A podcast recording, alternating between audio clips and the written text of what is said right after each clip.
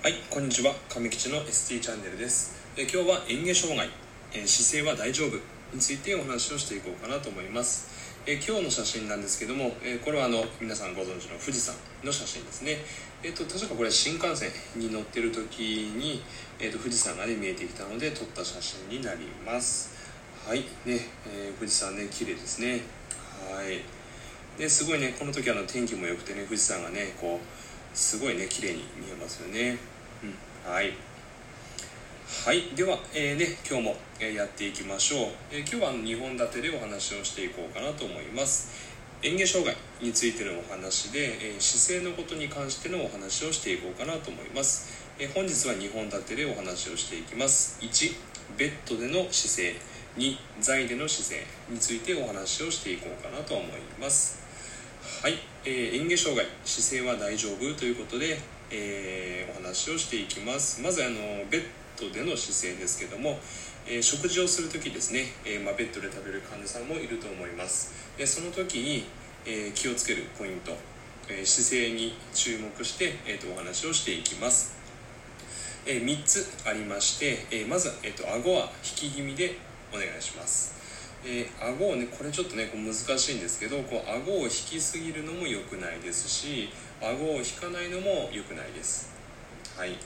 でこうやっぱりねこう顎を引かないと,、えー、と頸部がねこう後屈しているということになりますので、えー、口頭の動きがね妨げられたりとか、えー航空機なんかにこう問題がある方だと、まあ、口の中に入った瞬間、まあ、咽頭の方にね、え食物が流れていってしまいますので、えー顎はね引き気味にお願いします、えー中指とあ違う、えー人差し指と中指と薬指、えーと3本出してそれをこう縦にしてでこう頸部をこう少し引き気味にすると。でちょうど3本入るぐらいの姿勢がまあいいかなというふうによく言われていますね。はい。であとは、えーとね、場合ケースバイケースですけども、えー枕に、えークッションとかねこうタオルを挟んで、えー微調整を図ってください、えー結構ねあのもうね、えーまあ、拘縮がねすごい進んでる患者さんだともう。すごいね頸部が、えーもう進展位で、えー、とそのままでも固まってる人とかね結構いるんですよね。でそういう場合はえっ、とねよくねあの誤嚥しにくい角度がね30度だってね言われていますけども、えでそれも本当にケースバイケースでみんながね30度にすればいいかというとそういう話では全然ないのででそういうふうにこうね頸部が進展してしまってもう本当に拘縮してしまってる患者さんは逆に、えーもうねぐっとこうベッドをね起こしてあげた方がいいかなと思います。でそれで、えー、と首のマッサージをしてあげてちょっとこうね柔らかくしてで枕とクッションとかねタオルとかをこう挟んでなるべくこう顎を引き気味にすると。いう工夫が大事になるかなと思います。はい。で次いきます。次は、えー、と足元を上げてあげるっていうことですね。えー、とよくねあの、まあ、ティルト機能を使ってこうベッドを起こしますけど、えー、と頭しかね起こせない人いるんですけど、えーとね、足元もね起こしてあげることが大事になります。というのも、えー理由は、えー、と足元を上げるとこうずり下がらなくなります。でよく患者さんねずり下がってくるね背が低い患者さんだからなおさらですけども、えー、とずり下がってきてしまいますので、えー、と足元をこうしっかりね上げてあげるのが大事になります。はい、で最後は、えー、と体はまっすぐにしてあげてください。えーとねこうまあ、肩麻痺があると、まあ、右に傾いたり左に傾いたり、ね、すると思うんですけどでそういう場合はあのクッションとかね座布団を挟んであげることが大事になりますで、えー、と人間って、ね、こうなるべくこう体をねこうまっすぐにしようとするね意識が働きますので、えー、と例えばまあ右に傾いているとすると、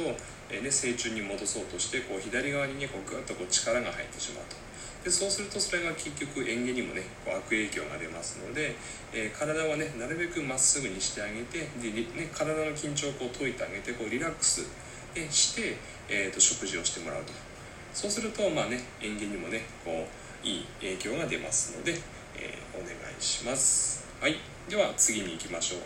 次は、えーとまあ、車椅子なり、まあ、椅子に座っている。あごめんなさい。これちょっと字が間違えてましたね。えー、と座位でのベッドじゃなくて、えー、と座位での姿勢ですね。はいすいません。はい。でえっ、とまあ座位の時もね、えー、と顎は引き気味にお願いします。あでこれあのさっきのベッドの、えーと、コメントとちょっとすみません。一緒になってしまったんですけども、えーとまあ、例えばね車椅子でねこうリクライニング車椅子に座ってる方だったらね、えーと、枕とかクッションね、えー、挟めると思うんですけども普通に椅子に座っている人で、えーとまあ、頸部骨痛してる人もいるかと思いますんでそういう方はうんちょっとねこうマンパワーとかにもよりますけど、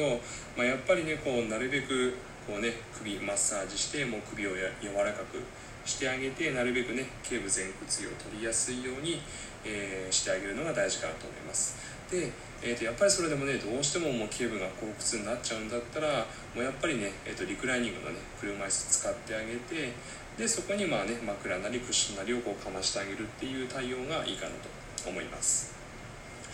はい。で次は、えー、足の裏は床っていうことなんですけども、えーと、普通の椅子に座ってる方は、えーと床にしっかり足をついてもらいたいですし、え車椅子座ってる方は、まあ、フットプレート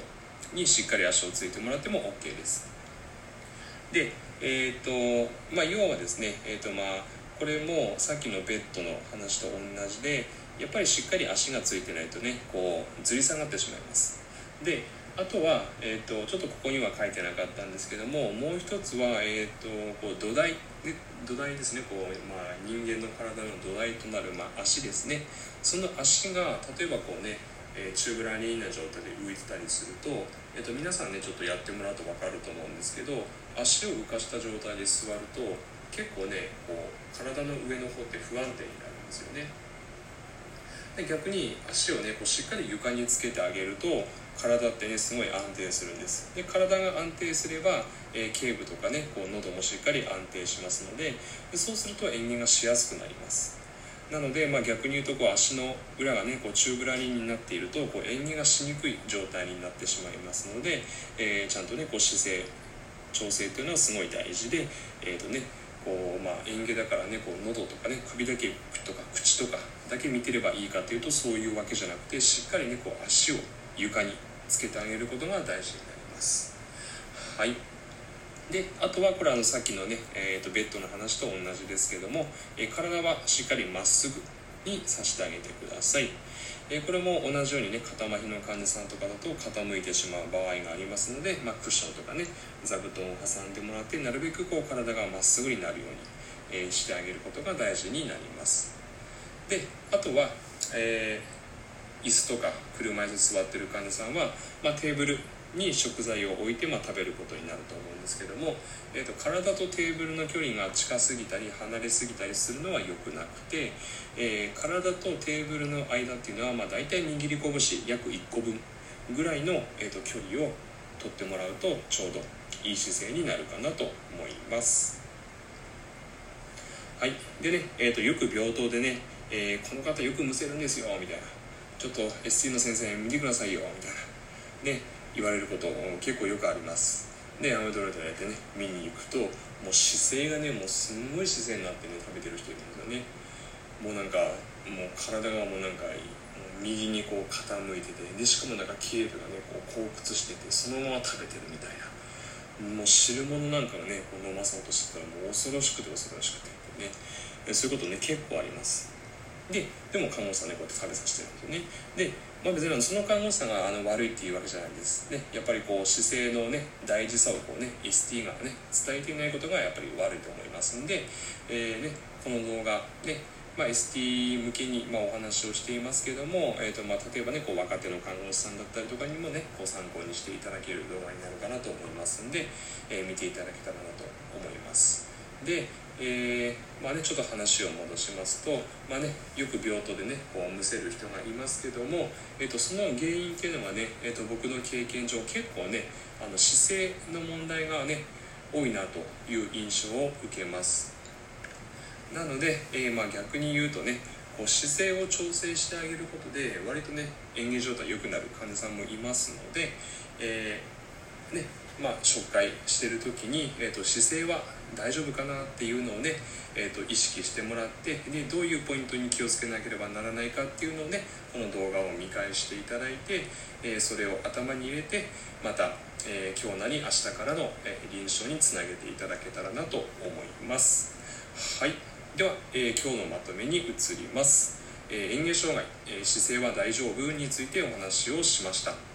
え2本立てでお話をしまして、えまず1つ目がベッドでの姿勢で2つ目が座位での姿勢、えそれぞれ食事をする時の姿勢について、え注意点をお話ししました。はい。で、えー、演芸しやすい姿勢を調整してあげると、えー、むせ込みがこう減るかもしれませんので、えー、この動画参考にしていただきたいですし、あ、もしねあの近くに、えーと ST さんなりいるのであれば、えー、ST さんにねちょっと質問してみてもいいと思います。他には、まあ、最近ね、えーと、看護師さん向けの、えーと、教科書でもこう園芸のことね結構ね本よく見ます。で逆にねこう看護師さん向けの園芸の教科書の方がねすんごい分かりやすいんですよね。うん。なので僕はねどっちかっていうと専門的なことをねちょっとより、まあ、例えばねバルーン訓練とかね見たいなと思ったらまあね ST 向けのこう園芸の教科書見ますけど、まあ、ある程度こうなんか、まあ、例えば看護師さん向けにこう園芸の勉強会をするってなった時とかはもう本当にね看護師さん向けの園芸の教科書を参考にして、えー、資料を作ることも結構ありますので、ね、最近はあの看護師さん向けの園芸の教科書っていうのもね結構僕はおすすめかなと思いますのでまた皆さんいろいろねこう検索して見てみてください。はいでは、えー、今日はこれで以上になりますえー、この、えー、上吉の ST チャンネルですけどもなるべく毎日ね、え、動画を投稿していこうと思いますので、え最新の情報をね、えチェックできるように、えチャンネル登録の方もぜひよろしくお願いします。はい。では、え今日は以上になります、え最後まで動画ご視聴ありがとうございました。